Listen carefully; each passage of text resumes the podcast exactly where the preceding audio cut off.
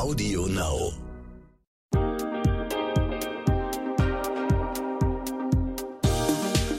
Und herzlich willkommen zur neuen Podcast-Folge von What the Finance. Ich bin Anissa, Host des Podcasts.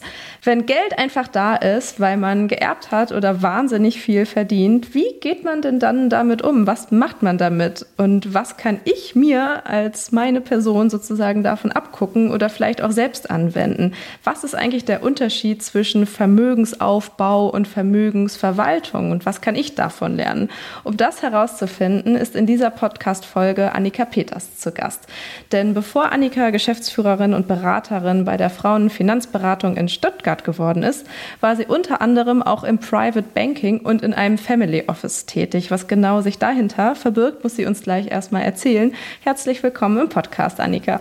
Hallo Anissa, schön, dass ich heute wieder dabei sein darf. Du hast in einem Family Office gearbeitet. Was ist das eigentlich? Also der Begriff Family Office stammt aus dem Englischen und bezeichnet jetzt im engeren ein Unternehmen, welches private Großvermögen von mehreren oder einer Eigentümerfamilie bankenunabhängig verwaltet. Das Konzept kommt ursprünglich ähm, aus den USA, ja, wo eben dann auch zunehmend größere Familien Geld angehäuft hatten und äh, Menschen beschäftigt haben, die sich um die Verwaltung dieses Geldes dann eben äh, gekümmert haben. Im Prinzip geht es genau darum, um die Verwaltung und die Betreuung des Vermögens von vermögenden Privatpersonen und Familien. Ähm, das können Unternehmerfamilien, das können Prominente, das können sonstige reiche Menschen sein, die geerbt haben. Ähm, und das kann aber auch nur einzelne Teilbereiche abdecken, zum Beispiel die Vermögensverwaltung oder das äh, Reporting und Controlling. Okay, ich habe gerade ähm, eingangs gesagt, dass du auch im Private Banking tätig warst. Ist das das gleiche wie das Family Office? Das Private Banking wird in der Regel von Banken angeboten und ist damit nicht bankenunabhängig. Das heißt, ähm, als Private Banking Mitarbeiterin bin ich bei einer Bank angestellt, als Family Office Mitarbeiterin ähm, bin ich bei einer Gesellschaft ähm, angestellt, die eben keine Bank ist, sondern die eben auf Seite der Eigentümer bzw. der betreuten äh, Familien dann eben arbeitet. Okay, und beides klingt einfach wahnsinnig fancy und glamourös. Ist das wirklich so? Und was hast du da eigentlich gemacht? Also was waren dann so deine Tätigkeitsbereiche?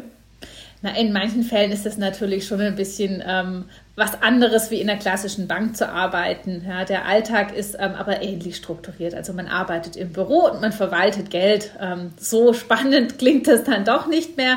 Aber wir hatten schon so ein paar ähm, Privilegien. Wir haben ein wunderschönes Büro in einer wunderschönen Villa gehabt. Ähm, wir haben, sind in Kontakt gekommen mit äh, spannenden Persönlichkeiten und man hat auch spannende Anlagemöglichkeiten kennengelernt. Das Highlight war für mich eine Reise nach Bordeaux ähm, mit natürlich der der Verkostung des Weines, in den dann eben investiert werden sollte.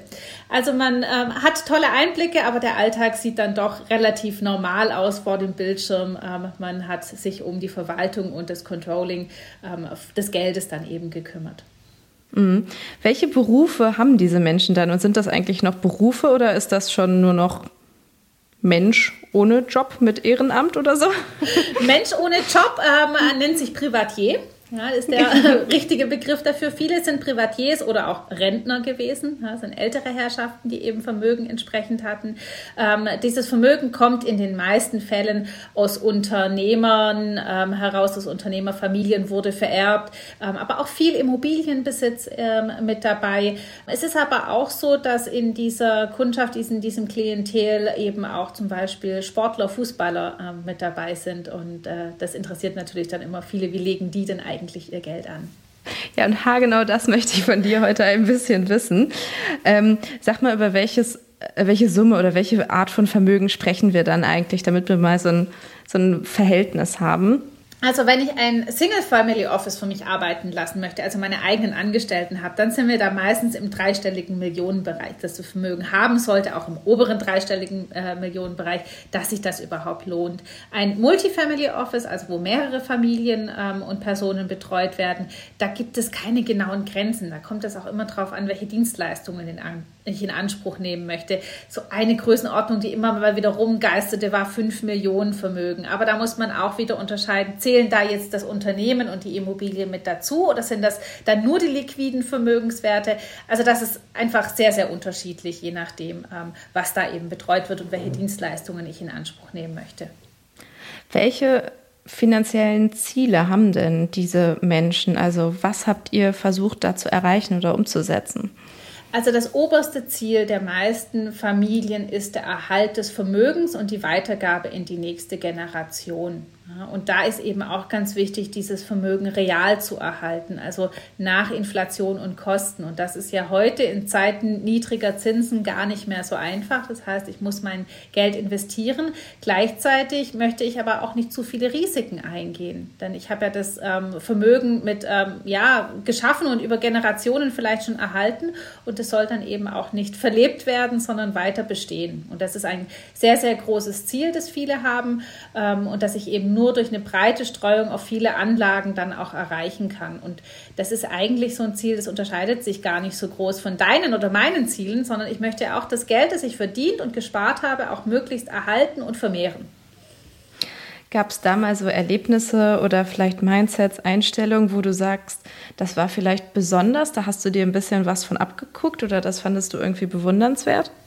Also ich fand es bewundernswert, dass den meisten Menschen, ähm, die wir betreut haben, das Wohl ihrer Mitmenschen sehr, sehr wichtig war, dass ihnen auch sehr wichtig war, was mit ihrem Geld passiert. Da wieder das Stichwort nachhaltige Geldanlagen, ähm, für das ich mich auch persönlich ähm, sehr interessiere und dass die meisten eben auch ähm, in der Gesellschaft gewirkt haben. Das heißt, sie haben Stiftungen gegründet, ähm, sie haben Ehrenämter ausgeübt und das fand ich schon sehr beeindruckend, dass man eben mit dem Geld und der Verantwortung, die man dann hat, eben auch etwas ähm, bewirken kann.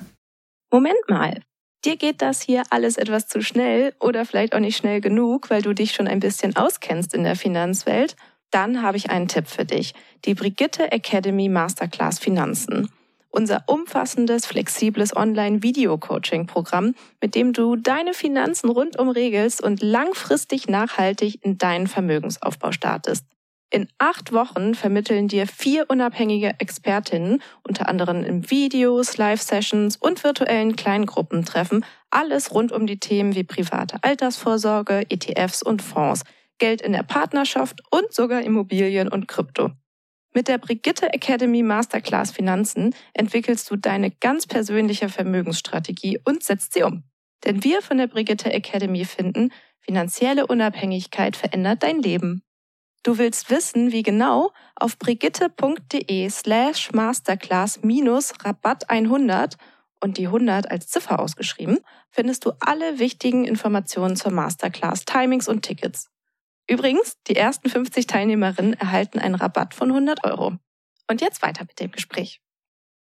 Du meintest gerade, ähm, dass halt die ähm, Anlageklassen, ähm, in die investiert wurde, so besonders waren oder auch mal ausgefallen. Erzähl doch mal davon. Also wahrscheinlich sind das ja auch Produkte, von denen wir gar nicht ahnen, dass man da rein investieren kann, weil es bei uns einfach gar nicht auf dem Schirm des Möglichen ist?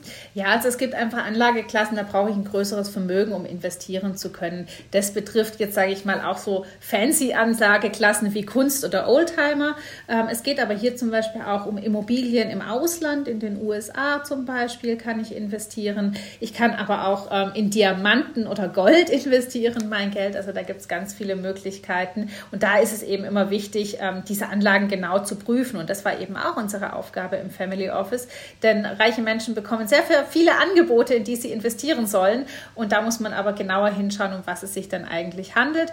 Ähm, interessanter wurde es dann auch, das war gegen das Ende meiner Tätigkeit, als wir dann auch immer wieder Einblicke in die Start-up-Szene bekommen habe, haben, wo man dann eben ähm, junge Unternehmen Geld gesucht haben und äh, einige Eigentümerfamilien und Unternehmerfamilien da eben auch investiert haben. So ähnlich wie wir es ja aus einer aktuellen Show im Fernsehen Fernsehen auch kennen.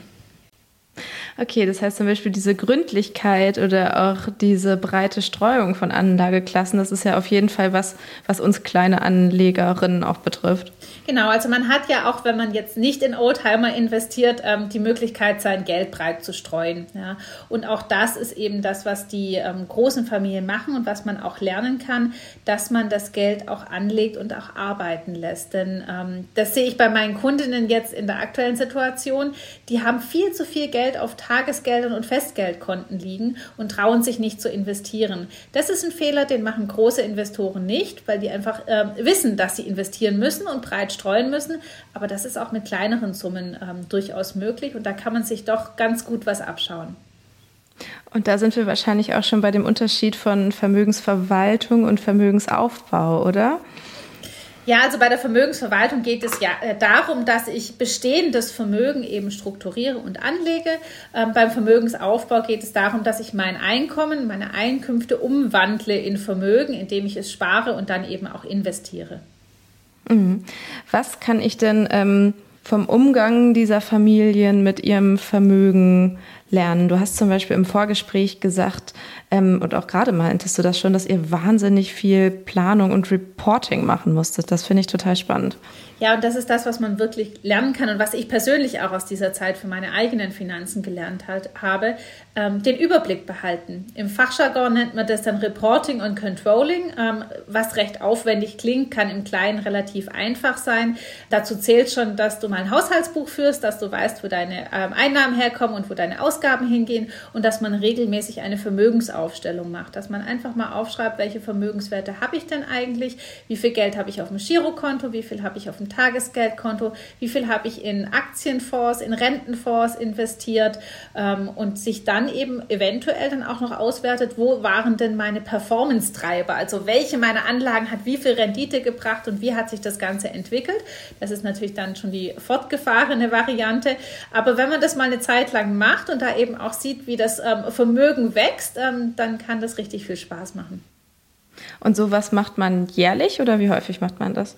Also natürlich reicht es am Anfang, das einmal jährlich zu machen. Ähm, ich mache es für mich äh, persönlich quartalsweise, dass ich das jedes Vierteljahr mal auswerte und schaue, wo ich stehe.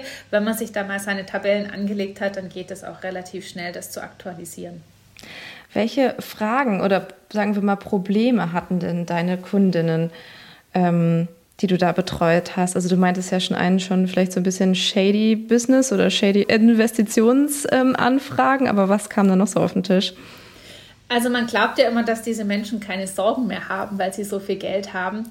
Ich kann bestätigen, es ist nicht so. Sie haben äh, vielleicht andere Sorgen und Probleme als wir, aber das ist auch einer meiner größten Learnings aus dieser Zeit. Geld allein macht nicht glücklich. Diese Menschen haben relativ viele ähm, Streitigkeiten in der Familie und meistens geht es leider um Geld ähm, und um generationsübergreifende Themen. Und das ist auch so ein Thema, dass man rechtzeitig eben hilft, Vermögen zu strukturieren, zu übertragen, solche Streitigkeiten zu lösen. Es kann aber auch mal um so ganz alltägliche Dinge gehen, weil man muss die Postablage erledigen oder man muss sich um einen Pflegeplatz kümmern oder man muss irgendwelche weiteren Dienstleistungen mitorganisieren, man muss die Belege zum Steuerberater bringen, man braucht mal einen Rechtsanwalt mit dazu ähm, und eben im Endeffekt den großen Überblick zu behalten über alle diese Dinge. Das sind ja auch Themen, die uns alle mal betreffen können. Also, was weiß ich, Geld verleihen an Familienmitglieder oder Freundinnen, Geld vererben. Ähm, das ist ja auch was, womit wir uns alle mal beschäftigen sollten rechtzeitig.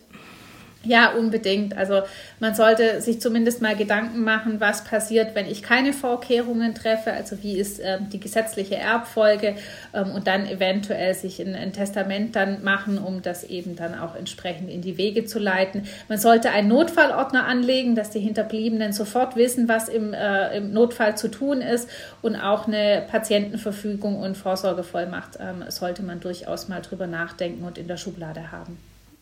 Was machen Family Offices denn anders als Banken oder vielleicht auch besser sozusagen?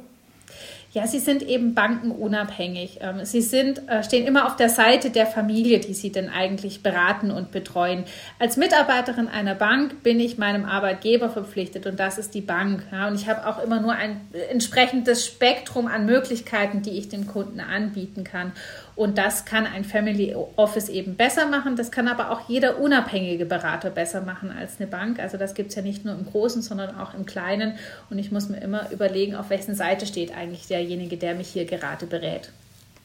Ja, und auch jemanden an der Seite zu haben, der oder die vielleicht die eigene Situation schon länger kennt und ein bisschen besser einschätzen kann, das gibt ja auch ein total gutes Gefühl, kann ich mir vorstellen. Ja, das ist eben genauso wichtig und deswegen hat das Family Office bei den meisten Familien eben auch eine wichtige Rolle gespielt, weil es über Generationen hinweg ähm, die Familien betreut und äh, die gesamten Zusammenhänge dann eben auch kennt. Und ähm, das ist auch bei einer laufenden Betreuung wichtig. Ähm, wir haben ja auch schon mal über das Thema Altersvorsorge gesprochen. Man muss sich regelmäßig an seine Finanzen dran setzen und wenn man jemanden hat, der einem da als Sparringspartner zur Seite steht, dann ist das meistens viel einfacher, wie wenn man das alleine machen muss. Ich habe jetzt gelesen, dass die Zahl der Family Offices in Deutschland total steigt, auch weltweit.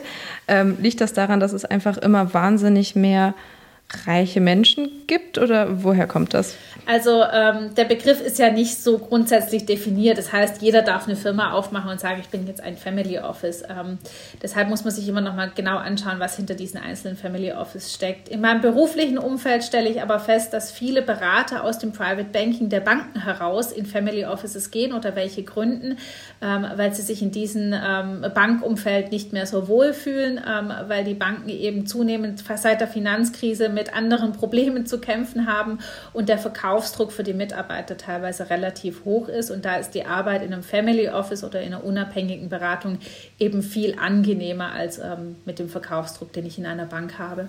Okay, das kann ich total nachvollziehen.